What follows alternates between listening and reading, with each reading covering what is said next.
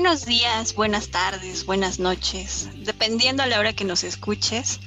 El día de hoy estamos aquí, eh, las colegas de Ser Paola, Jessica y Katia. El día de hoy vamos a hablar de un tema pues muy sonado, muy demandado. Y antes de entrar y decirte de qué vamos a hablar, vamos a empezar con un cuento. Y este cuento se llama Solo por Amor. Ya por ahí te puedes dar una idea de qué vamos a hablar. Y dice H. Camino por mi camino. Mi camino es solo una ruta con un solo carril, el mío. A mi izquierda, un muro eterno separa mi camino del camino de otra persona.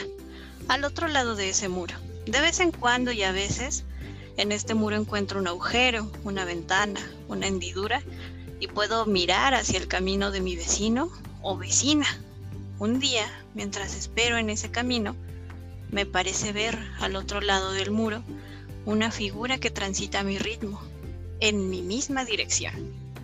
Miro esa figura. Es una mujer, es hermosa, y ella también me ve, me mira. La vuelvo a mirar, le sonrío, me sonríe. Y un momento después, ella sigue caminando. Yo apuro el paso porque sé que me espera ansiosamente otra oportunidad para cruzarme con esa mujer. En la siguiente ventana me detengo un minuto. Cuando ella llega, nos miramos a través de la ventana. Le digo con señas lo mucho que me gusta. Me contesta con señas, pero no sé si significa lo mismo que las mías. Pero intuyo que ella entiende lo que quiero decirle. Siento que me quedaría un largo rato mirándola y dejándome mirar pero sé que mi camino continúa. Me repito que quizá más adelante en ese camino habrá seguramente una puerta y a lo mejor yo puedo cruzarla y encontrarme con ella. Nada da más certeza que el deseo. Así que me apuro, me apuro para encontrar la puerta que imagino. Empiezo a correr con la vista clavada en el muro. Un poco más adelante, la puerta aparece. Ahí está, al otro lado, mi ahora deseada y amada compañera. Esperando, esperándome. Le hago un gesto, ella me devuelve un beso en el aire.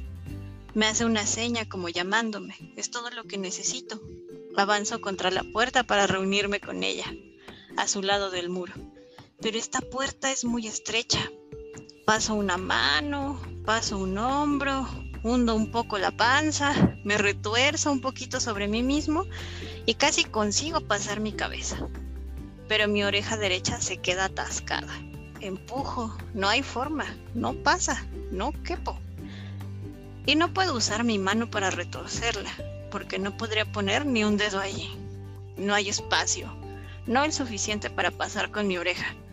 Así que tomo una decisión, porque mi amada está ahí y me espera porque es la mujer con la que siempre soñé y me está llamando.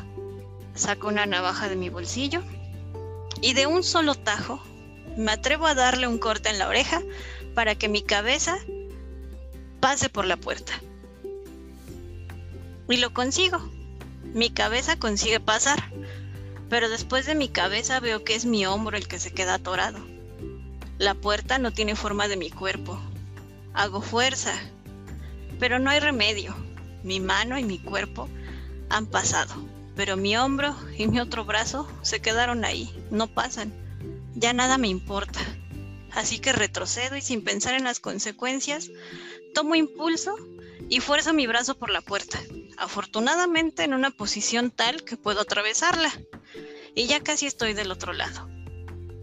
Justo cuando estoy a punto de terminar de pasar por la hendidura, me doy cuenta de que mi pie derecho se ha quedado enganchado del otro lado. Por mucho esfuerzo y esfuerzo no consigo pasar. No hay forma, la puerta es muy angosta para que mi cuerpo entero pase por ella. Demasiado angosta, no pasan mis dos pies. No lo dudo, ya casi estoy al alcance de mi amada. No puedo echarme para atrás, así que agarro esa hacha y apretando los dientes doy el golpe y desprendo la pierna ensangrentado, a saltos, en el hacha y con el brazo desarticulado, sin una oreja y una pierna. Me encuentro con mi amada. Ahí estoy por fin, al fin pasé. Me miraste, te miré. Me enamoré y he pagado todos los precios por ti. Todo vale en la guerra y en el amor. No importan los sacrificios. Valían la pena si eran para encontrarme contigo, para poder seguir juntos, juntos para siempre. Entonces ella me mira y se le escapa una mueca. Así no, así no quiero. A mí me gustabas cuando estabas entero. Y con este cuento tan crudo, tan tan explícito, vamos a empezar el día de hoy a hablar justo de cómo hemos construido este amor, cómo lo que pensamos de que en la guerra y en el amor todo se vale, nos ha llevado a conductas que nos ponen en riesgo, a permitir otras como los celos, como la posesión, como todos estos pensamientos y actitudes que nos llevan a estar en relaciones que son poco saludables. Entonces, con esto les doy la bienvenida, chicas. ¿Quién quiere empezar a hablar sobre este tema? ¿Qué nos dice la Paola? Hola, estábamos eh, peleando aquí tras bambalinas por quién iba a empezar, porque nos morimos de la emoción por, por empezar a hablar sobre sobre esto, esto que acabas de leernos, que es impactante, que suena muy crudo, como tú lo has dicho, pero que, eh, aunque sea metafórico, muchas veces lo hacemos real y nos perdemos en, las intenciones, en, en lo que tenemos que dar para poder estar con otra persona a costa de lo que sea y a costa de lo que sea implica también perdernos a nosotras mismas. Eh, hoy que, estamos juntas y que se dio la, posibilidad de, entablar este, este episodio de una manera, desde una perspectiva muy desde la feminidad, muy desde, desde los constructos que tenemos como mujeres, quiero eh, empezar a, decir, y, lo comentábamos un poquito antes de, iniciar, el cómo yo construí, eh, como si lo viéramos en un, en un, dibujo, por un lado, unas cualidades de, de una pareja, de un hombre, eh, que, son como bastante complicadas. yo vengo de una familia por, el, por parte de mi mamá de mujeres, eh, en su mayoría mi mamá es, la mayor de, una familia de, siete mujeres y un hermano. Y, es, y, mi papá, por ejemplo, es el, el, hijo más chico de una familia en la que estuvo un poco más equilibrado eh, el género, el sexo. Eh, hay mujeres y hay hombres. Entonces, en mi casa yo ocupo el segundo lugar de una familia que está, que está integrada por dos hombres y, yo. Eh, y, pues a lo largo de la vida yo me desenvolví pues así, criada con hombres, criada con mi hermano mayor que no me lleva más de un año y medio, un, poco, un poquito más de año y medio. Y, yo crecí con él jugando y aprendiendo cosas que no eran mm, precisamente las que se esperaban ¿no? de una niña eh, en la época de los noventas, una niña completamente eh, rosada, que le gustaran o le apasionaran las películas de princesas o, los cuentos de hadas. Eh, sí me gustaban, claro, pero, no, pero también me gustaban otras cosas, como jugar a los carritos. Yo me recuerdo jugando con tierra, jugando canicas, jugando luchitas. Eh, porque era lo que, lo que aprendí eh, en esta socialización del género que tenemos las niñas, ¿no? Eh, y, este, ¿Y por qué hago este preámbulo? Pues porque las mujeres en mi familia tenemos una característica, y digo tenemos porque he reconocido a, a lo largo de mi proceso personal, no solo como, como, como terapeuta, sino también como, como persona, y que ha sido complicado asumir y reconocer algunas cosas, ¿no? Eh, entre ellas, que, que aprendí que las mujeres podemos hacer las cosas solas. Es decir, no necesitamos a alguien, a ese alguien llamado pareja, hablando de, de, mujeres heterosexuales, no necesitamos a un otro hombre para poder realizarnos o para poder hacer cosas. Sin embargo, eh, vivimos en una constante necesidad de tener la presencia de un hombre. Eh, para, para, muchas a lo mejor esto les sonará como extraño y un poco mm, contradictorio al mismo tiempo pero, pero así fue como yo lo, lo, aprendí, ¿no? Por un lado, hombres que, que, se concebían como inútiles, como hasta cierto punto em, que no iban a aportar demasiado a, la relación o, a, la, a la conducta que tuviéramos de pareja pero también por otro lado, pues este, esta necesidad de tener a alguien ahí a quien ordenarle o a quien decirle qué hacer y, ese otro pues también lo ocupaba de la posición del hombre. Y platicaba un poquito de los cuentos de hadas y de los cuentos de princesas. Eh, no voy a decir marcas, pero pues hay, ustedes sabrán qué cuentos escucharon de cuando eran niñas. Yo recuerdo mucho, por ejemplo, La Sirenita, recuerdo mucho eh, haber crecido con Blancanieves, con Hansel y Gretel, y, una cosa en común que tenían estos cuentos, pues es que pintaban a la figura masculina como una persona buena, una persona que te proveía, una persona que te iba a cuidar, una persona que te iba a respetar, una persona que, que te iba a dar todo si tú cumplías con lo que tenías que hacer como princesa. Eh, y por un, por un momento en mi vida, cuando yo estaba en la adolescencia más o menos, recuerdo que empecé a conflictuarme mucho porque por un lado tenía estos aprendizajes que, les comento de mi familia y por otro lado tenía lo que me impactaba eh, en los cuentos, en las historias, en, en algunas telenovelas que llegué a ver cuando era niña en donde la figura del hombre pues era bastante importante y, además se tenía que cumplir, yo tenía que cumplir con un papel o con un rol de ser dócil, de ser mm, eh, súper femenina, ¿no? Resaltar mis atributos sexuales incluso, ¿no? O sea, de estar segura de mi cuerpo, de, maquillarme, de, de, cuidar mi cabello, de que siempre estuviera pulcra, de, de, muchas este, como connotaciones de la belleza como, como yo la entendía en ese momento y me veía al espejo y yo no veía eso. Yo veía una chica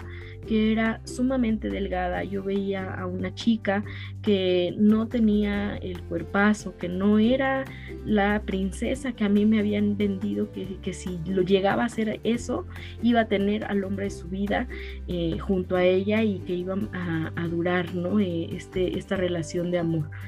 Y entonces, pues ahí empecé la primera relación tóxica conmigo misma. Me empecé a juzgar, me empecé a criticar muchísimo y, pues ahora lo puedo, lo puedo ver así. Creo que fue el inicio de un deterioro de mi, de mi autoconcepto, de, mi autoestima, ¿no? Empecé a, a, infravalorarme de una manera muy, muy dura, muy crítica y que creo que eso resultó en la mujer que ahora soy. Que, como les decía, en un inicio ya he trabajado eh, en algunos procesos de aprendizaje y de terapia, pero, pero también siguen siendo parte de mí y, a donde quiero llegar con, con, esto que les digo, pues es que eh, sí llegué a perderme, yo también llegué a perderme, llegué a, mutilarme, llegué a, a dejar mis mis creencias, a dejar mis, mis deseos por complacer a ese otro que yo creía que iba a ser el hombre de mi vida. Y pues eh, resultó que no fue así. Ahora que me encuentro sola, estoy viviendo una soltería voluntaria, no es a fuerza, y, este, y sé que ahora puedo, puedo estar Mm, quizá un poco eh, más equilibrada, no sé cómo decirlo, no sé si más sensata, más equilibrada o, más, o en mejor sintonía conmigo misma. No, trato de no juzgarme tanto, trato de, de aprender que esta mujer que soy, con lo que he, he hecho hasta ahora, soy esa princesa realizada, que no tenía que serlo literal como me lo habían enseñado, sino que, también se puede ser princesa y también se puede ser mujer en, otro sentido, con otras características y que el amor de pareja pues llegará en su momento y también estará en mí decidir si, si lo acepto o no lo acepto, ¿no? Dependiendo de si es saludable o no. Y creo que eso es lo que yo puedo decir eh, hasta, este momento. En eso me hizo pensar este cuento que nos compartiste y,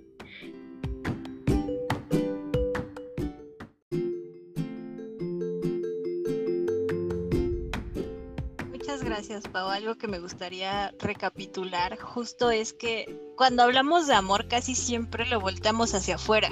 ¿no? Pensamos que el amor solo puede existir hacia esa pareja, ah, independientemente del género o sexo de la pareja, siempre lo pensamos hacia otra persona y no hacia nosotras mismas, ¿no? Ahorita que dijiste tú eso, recuerdo por ahí una imagen que dice, nuestro primer amor deberíamos ser nosotras. Pero ahora pensemos, ¿no? Con toda esta construcción social que ya traemos, con todo esto que nos han exigido, con todo esto que nos han dicho que tendría que ser, es difícil encontrar ese amor, ¿no? Un amor hacia un cuerpo, por ejemplo, que es racializado, hacia un cuerpo que no cumple los estándares, hacia una personalidad que no cumple con los estereotipos, pues sí es un reto bien grandote y, y que trabajarlo desde la terapia, desde el autoconocimiento, desde el amor, pues es algo revolucionario. Y algo que, bien curioso, ¿no? Pensando en tu historia, es que a mí me pasó al revés igual en un ambiente de hombres, no crecí con primos, hermano mayor, a mí me daban la idea de, bueno, a ver, si quieres entrar acá, pues éntrale con ellos. Pero luego llego a un lugar donde me exigía ser femenina y yo agarré este, esta misoginia o este eh, disgusto por lo femenino y entonces yo me mostraba como lo contrario, ¿no? Como, ah, no, a mí no me gusta el rosa, yo no uso rosa. Y ya después de pues mucho trabajo, ¿no? En, terapia y en cuestionarme muchas cosas, hoy día empiezo con toda esta cosa. Ya si me vieran, no ando todo en rosa, morado, cosas con brillitos, súper femenina, ¿no? Y no como por mandato, sino por una decisión, como ya hablabas de la soltería, una decisión querida, reflexionada y, que tiende o está basada en lo que yo deseo y que que ese primer amor sea yo misma. Pero bueno, ya estaremos hablando más de esto. China, ya te veo muy ansiosa por participar. Órale, el micrófono es todo tuyo. La verdad es que, wow. Ya, este, ya se me acabó hasta la saliva de esperar tanto. Híjole, mira, todos pensarán que este es un tema sencillo, que es un tema fácil, pero realmente es muy complejo. Porque el cuento que hace un momento nos, nos narraste me hizo pensar justamente en cómo vamos construyendo este ideal del amor. En mi caso, sí hubo como esta, esta situación de, los personajes de Disney.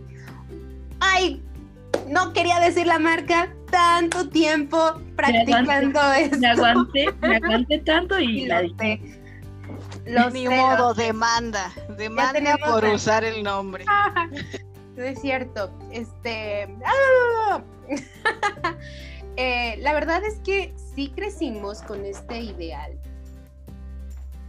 muchas de las mujeres de los noventas, como bien nos lo dijo Paola, ya ustedes calcularán cuánta, cuántos años tenemos y si no regresen al primer episodio, ahí tenemos nuestros datos de identificación. ¿Se dan cuenta cómo le doy largas? no quiero llegar, no quiero llegar porque este, este capítulo va a ser muy terapéutico. porque de verdad que yo crecí en una familia en donde soy hija única. Entonces toda la mirada, alguna, estaba puesta en mí. En sí esta construcción de lo que soy, cómo soy, por qué soy y por qué actúo de algunas maneras. Pero sí, a mí los, los cuentos de hadas sí, sí era como mi, mi, parte tierna, como esta parte de ubicarme, que había algo bonito en el planeta, aunque fuera una, una película, ¿no? Soy mucho de películas, los que me conocen saben que no, no soy mucho de películas, pero también me hizo pensar en cómo me vivía yo eh, más o menos a los 6, 7 años cantando canciones de Miguel Bosé. Y entonces me hacía pensar en este ideal. También quienes me conocen ubicarán que amo las canciones muy, muy antañas, ¿no? Y justo recordaba lo que significa para mí este tipo de letras, ¿no? Para mí es recordar o es vivir el amor, este amor ilusorio, este amor nostálgico, este amor que justo tú lo decías en, el, en el cuento, Katy, con respecto a dar todo, ¿no? Y me parece que así crecí. O sea, yo crecí con esta perspectiva de hay que cuidar a papá, de hay que cuidar a mamá, de tengo que cuidar a mis amigos. También quienes me ubican soy muy cuidadora, ¿no? Hoy en día ya soy una cuidadora mucho más sana, era antes era una cuidadora muy muy desde la parte patológica de no quiero que le pase nada a nadie, por favor, o sea, primero yo, que a mí me pase, que, que, que sea yo la que sufra, ¿no? Me pongo de tapetes más y viviéndolo desde todos los amores, no solamente el amor de pareja, sino también el amor eh, desde esta construcción con los amigos, desde la parte social, pues justo viene a hacerme pensar esto, ¿no? El amor para mí lo construí desde esta base justamente de hay que dar hasta que duela, no importando cuánto te duela, ¿no? Porque solamente así las personas permanecen contigo. Hoy me doy cuenta que no es así. Hoy logro construir y visualizar que el amor va más allá de, de todo esto. Incluso ustedes mencionaban hace un momento esta parte del amor propio que podemos llegar a tener, de esta construcción de lo que yo soy como soy y, la verdad es que creo que aún hemos progresado en muchísimas situaciones tecnológicas, sociales, nuevos términos, pero creo que esto todavía nos hace falta bastante poderlo consolidar. No nos enseñan a amarnos en nuestra, en nuestra escuela, en nuestra casa, en nuestra primera escuela que es la casa. No nos dicen cómo es que nos tenemos que querer con lo que tenemos, como somos, con el peso que tenemos, con la altura que tenemos.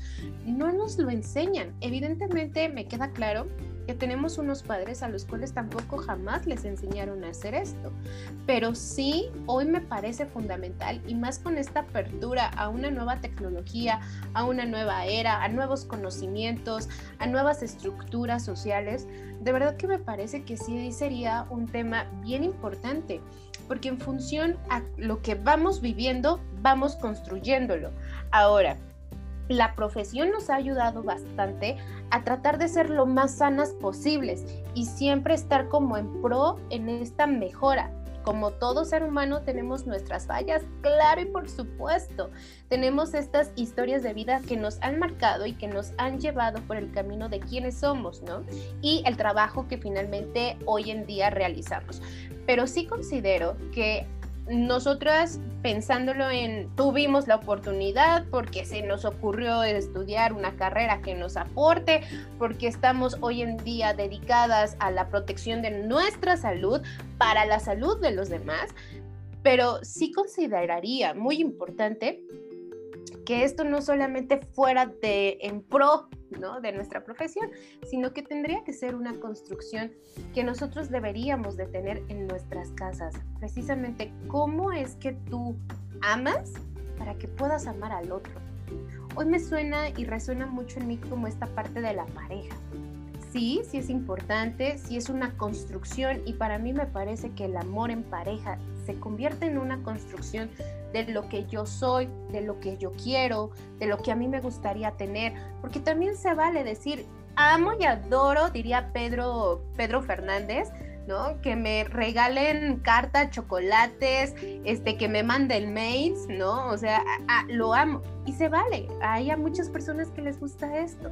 También se vale una construcción distinta. No, a mí no me gustan tantas cosas y tantos este, corazoncitos y tantas cosas rosas y tantas cosas bonitas. También se vale. Pero esto es finalmente lo importante. Primero tengo que conocerme yo primero tengo que saber quién soy yo, qué quiero yo, para entonces a partir de esto yo poder construir una función del amor en pareja. Pero ojo, no solamente es una pareja, también es la construcción del amor, por ejemplo, con los amigos.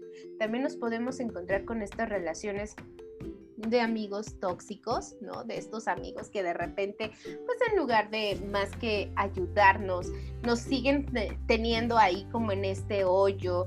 Em, hoy, me queda muy, muy claro que también los amigos son circunstanciales los amigos eh, llegan a tu vida en determinado tiempo, te ayudan a solventar muchísimas situaciones emocionales y luego pueden llegar a pasar, ¿no? O sea, a lo mejor tienes la fortuna de hoy en día tener a tu mejor amigo de la primaria, pero tal vez no.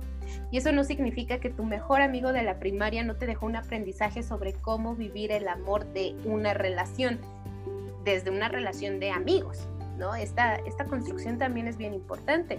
¿Por qué? Porque también me regresaría al capítulo anterior sobre la ansiedad, que cuando las personas nos dejan, cuando las personas se van de nuestra vida por situaciones eh, X, pues también entramos en una angustia y de repente me la vivo o me la paso todo el tiempo eh, generando esta angustia de no quiero que te me vayas y no te voy a retener y aquí te quedas conmigo y no, que no te pase nada y me lleva al mismo punto justamente esta construcción del amor o esta construcción de, la situación personal que tenemos con respecto a cómo nos relacionamos.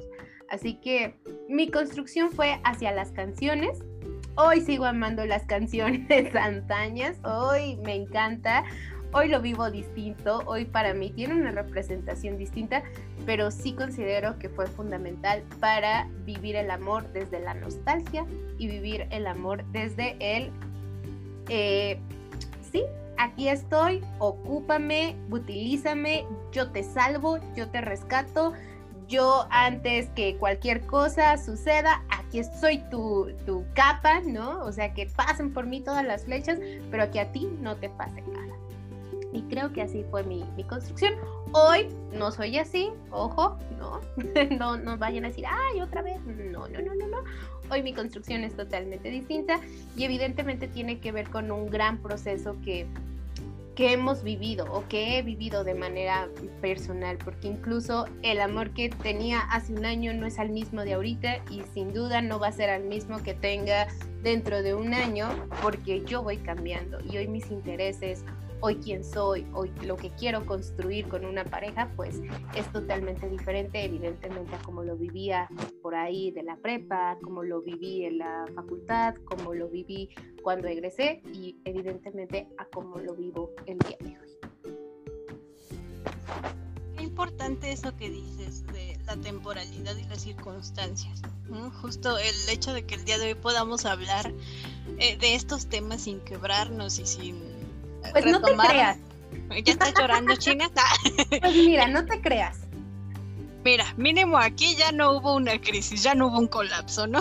sí puede que tengamos la lagrimita, puede que, pero si como tú bien dices, hemos tenido un trabajo personal en muchas áreas que hoy día nos permiten hablar de eso y de decir si se puede salir de ese mundo oscuro, ¿no? De ese mundo donde te dijeron que el amor era darlo todo que el amor era dejar que todo pasara y que en el amor tú no existías, existía el, otro, existía la pareja como prioridad y tú estabas en segundo, porque el que ama lo da todo por la otra persona y sin esperar nada a cambio.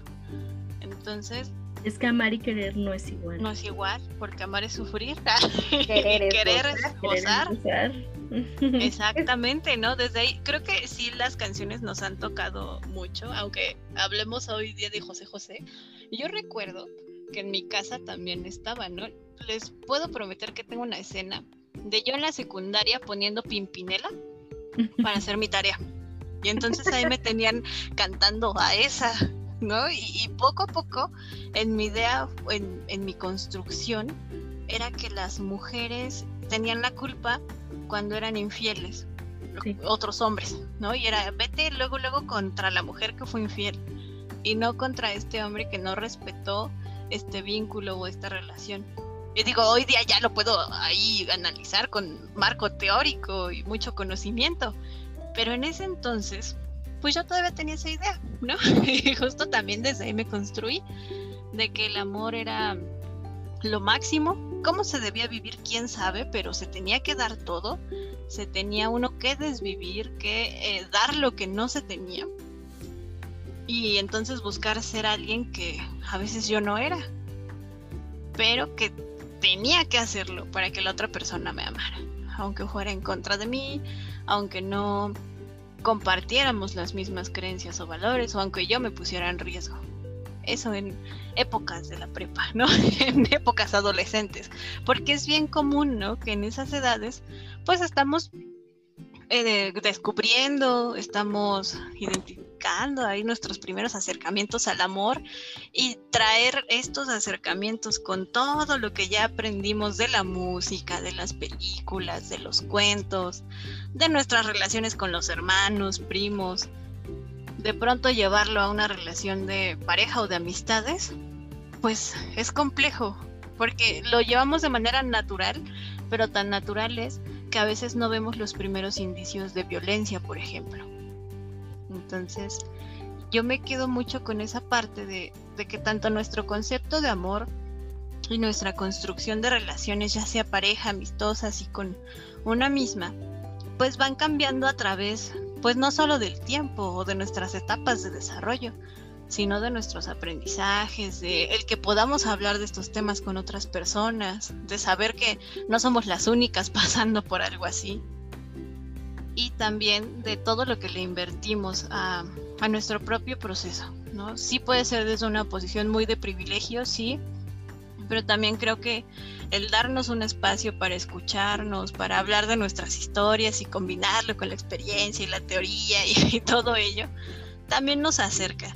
Y, yo espero ¿no? que quienes escuchen este podcast del día de hoy puedan reflejarse un poquito en nuestras historias, no puedan reflejarse en este cuento, en esto que les compartimos, para saber que hay una salida a esa construcción de amor que nos consume, a esa construcción que pues ni siquiera nos deja desarrollarnos de forma libre.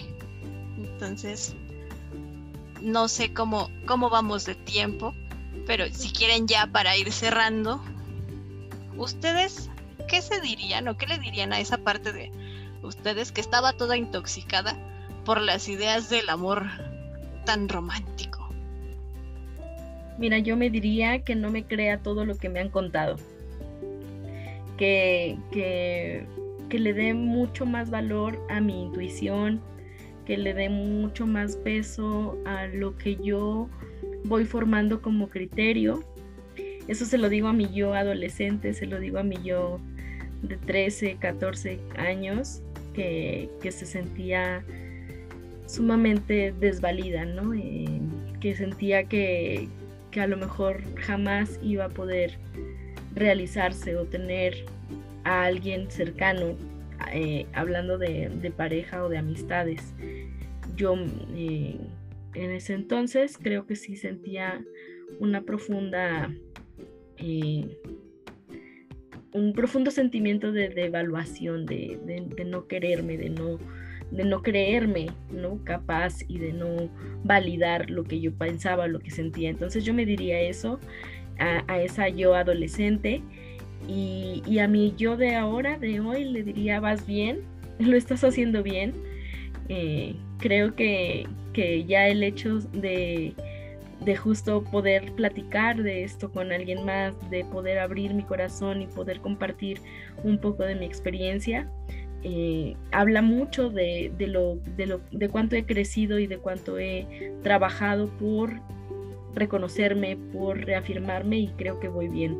Y creo que también me diría y me recordaría que no olvide que es un trabajo constante, que no voy a llegar a una meta y que ahí se va a quedar, sino que es de por vida, que es un, estar luchando y estar peleando y estar echándole todo eh, para, que, para que sea mejor y para que, para que yo sea, para que logre ser la persona que quiero ser, en la que me quiero convertir, ¿no? Eso me diría ahora, no te eches para atrás, sigue adelante, lucha y verás que tendrás lo que, lo que necesitas, lo que quieres y lo que sueñas. Muchas gracias, Pau. Qué, qué, mensaje tan profundo y tan importante para quienes en algún momento de la vida hemos compartido ese sentimiento de infravalorarnos. China, ya que te soltaste el cabello, aunque no te puedan ver, órale. Ahora sí sabrán. Mira, yo me diría, o yo le diría a esa niña que, que cantaba canciones nostálgicas, que seguramente era, era su único recurso. Tal vez era lo más sano que tenía en esos momentos para enfrentar el amor, para enfrentar la compañía, ¿no? Ubico mucho tiempo de mi vida como en mucha soledad, como en, estar mucho tiempo eh, sola. En algún momento les contaré mis anécdotas, pero eh, yo me sé todos los juegos de mesa en otras versiones, nunca en la real, ¿no? Entonces, te puedo decir en todos los juegos de mesa, todos los juegos o todas las actividades que puedes hacer. Entonces, yo le diría a, mi niña eh, en ese momento que estuvo bien que escuchar esas canciones, que fue lo más sano que tuvo en esos momentos, pero que la mujer que soy hoy se va a encargar de cuidarla, de protegerla, que va a ser a la primera persona que va a tener a su lado, que el amor es importante del que viene de manera externa, pero que es más importante el amor que hoy yo le puedo dar como la mujer que soy, con la construcción que he empezado a tener, con esta protección. Cuando era niña no había nadie que la protegiera pero hoy sí quiero hacerme responsable, hoy asumo esta responsabilidad con esta niña que era nostálgica, con esta niña que escuchaba canciones del amor nostálgico, ¿no? De este amor ilusorio, pero que hoy yo la acompaño, yo la cuido y que si lo quiere seguir escuchando, que está bien, no pasa nada. Pero si no, aquí estoy yo para darle fortaleza, para darle amor, que justamente seguramente era lo que necesitaba. Y si no, aquí simplemente estoy para, para acompañarla. Eso le, le diría a mi niña y evidentemente eh, reconocer a la mujer que hoy soy, porque sin duda, sin un proceso, no podría estar diciendo esto, ¿no? Y evidentemente sin que se me salga una, una, una lloradita por ahí. Eh, me quiero reconocer y quiero aprender y seguir valorándome este esfuerzo que hago por mí misma, porque no lo hago por nadie más. Si hoy alguien quiere acompañarme en este camino, en esta vida, adelante. Si no, no puedo hacer nada. Importante la decisión de acompañarte a ti misma el poder estar con una misma es uno de los ejercicios más bonitos de, este mundo y con eso a mí me gustaría cerrar o decir qué le diría a mí yo de prepa que fue como la que más vivió los estragos de ese amor romántico, ¿no? El decir que la compañía más fuerte y más importante que puedo que puede tener es ella misma porque ella conoce la dimensión de lo que le duele, de lo que le gusta, de lo que quiere ser, de los sueños que hay en el camino y que ninguna persona vale más que ella misma en un sentido de no sacrificarse o no dar eh, ese todo porque muchas veces pues, terminamos desgastadas, ¿no? Es decirle, da lo que tú puedas, lo que tú esté en tus manos y siempre quédate con algo. No te vayas dejando todo por allá y en el momento en el que tú necesites irte de un lugar te vayas sin nada.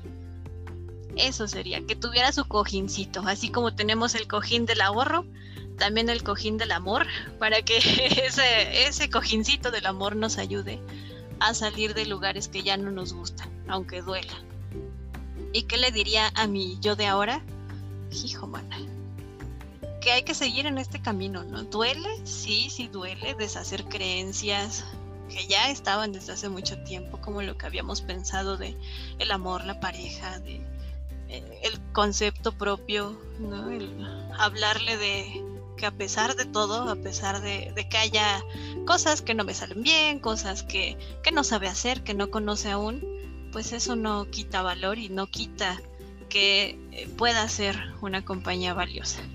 Entonces, creo que este episodio, a pesar de no haberlo planeado así, ha sido uno de los más significativos, porque creo que así como nosotras podemos darle ese consejito a, a nuestras yo de antes y a nuestro yo actual, creo que muchas personas se pueden encontrar en estas palabras y de pronto darse cuenta que tal vez esas relaciones de amor pues muy funcionales, no lo sé, pero que ya nos pueden empezar a poner en riesgo. Entonces, pues con esto yo por mi parte despediría el programa del día de hoy. China, Pau, ¿cómo se despiden? Yo me despido recordándoles que nos pueden escribir, que nos pueden contactar, estamos eh, a cargo de, o más bien al pendiente de todo lo que nos dicen. Tenemos por ahí dinámicas en las redes sociales, que nos apoyen, que nos sigan, eso no cuesta nada más que darle like y, aprovechar ese recurso que tenemos para promocionarnos. Si les gusta, si les ha gustado lo que han escuchado hasta el día de hoy, nos lo pueden dejar saber también a través de Facebook, a través de Instagram. Esto nos ayudará mucho a, mejorar, a, ir avanzando con, esto, con este proyecto que, que es para ustedes y que lo hacemos con mucho amor. El correo electrónico consultorio psicológico 113 arroba gmail.com y ahí nos pueden contactar para más información de manera personal sobre lo que hacemos, sobre eh, algunas este, dudas que puedan tener o que les surjan en el camino, este, si se sienten identificadas o identificados con los temas. Eh, atrévanse a, romper el silencio, atrévanse a, a ponerse en contacto y aquí estamos para ustedes. Con eso me despido yo. Muchas gracias.